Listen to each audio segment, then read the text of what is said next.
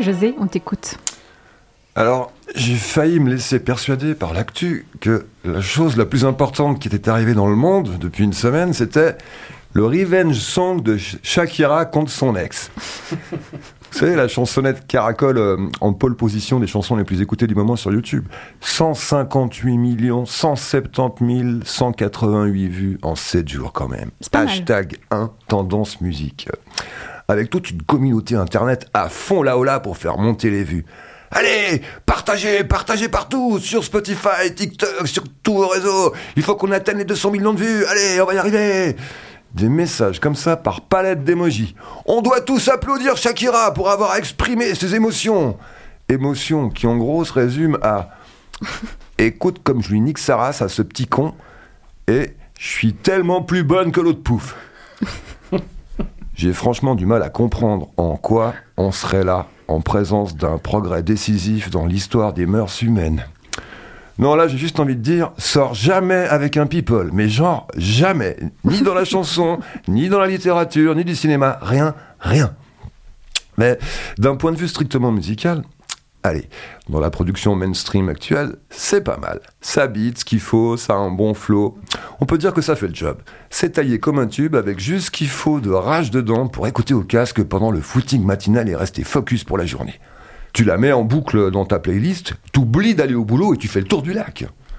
Attention quand même, les gens qui peuvent pas marcher en ville sans écouter un truc dans vos petits écouteurs blancs et qui déjà en temps normal bousculent tout ce qui passe dans leur périmètre, ça booste sec. Ça n'a d'ailleurs pas échappé au webzine Bilatina qui, dans sa rubrique Empowerment, a fait une sélection des meilleurs tweets pour célébrer comme il se doit le revenge song de la Latina Queen. Shakira est en train de réaliser le rêve de toutes les femmes balancer de la merde sur son ex et en plus gagner des millions. Bon, s'il suffisait de balancer de la merde sur ses ex pour gagner des millions, ma foi, il y aurait pratiquement plus un seul pauvre sur Terre. Bon, sinon il y a eu quoi d'autre d'intéressant cette semaine dans l'actu?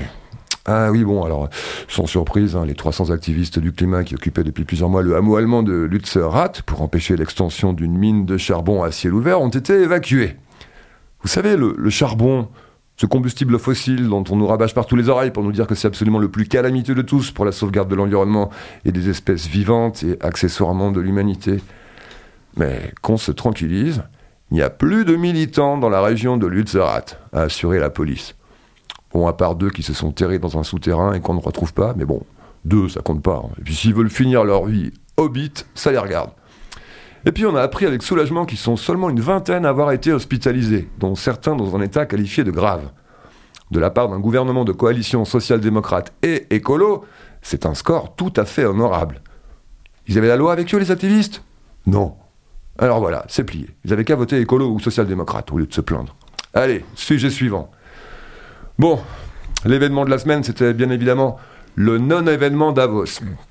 Vous savez, le coûteux sommet mondial, mondial de l'impuissance collective qui se déroule une fois par an dans les hautes sphères helvètes. Si Davos était une éolienne, Davos brasserait en une semaine assez d'air pour couvrir toute la consommation énergétique mondiale de l'année. oui. Dommage que les batteries ne se rechargent pas au contact du baratin d'un politique. Fini la pénurie. Sinon, euh, la présidente de la Commission européenne, Ursula von der Leyen, a présenté à Davos un plan d'investissement pour décarboner la société européenne. Bon, manifestement, les activistes de Lutzerat ne faisaient pas partie du plan de décarbonation de la Commission européenne, ni la mine de charbon dont ils avaient vainement tenté d'empêcher l'extension. Vous vous demandez peut-être comment ces deux informations peuvent tenir ensemble la même semaine dans les médias, sans que les médias ne relèvent la moindre contradiction et impossibilité logique Ouais, moi aussi. Bienvenue au club. Au final, tous ces gens, tout cet appareil dispendieux de marathon mondial de langue de bois, de gouvernement et d'élite économique en orbite laisse un peu le même goût amer dans la cervelle que l'ex infidèle de Shakira sur Shakira. La seule différence, c'est qu'il n'y a pas 150 millions de personnes pour leur cracher à la gueule à hauteur de l'affront fait à l'humanité et à tout ce qu'il y a de vivant sur cette planète. Et un tube planétaire pour lever la révolte.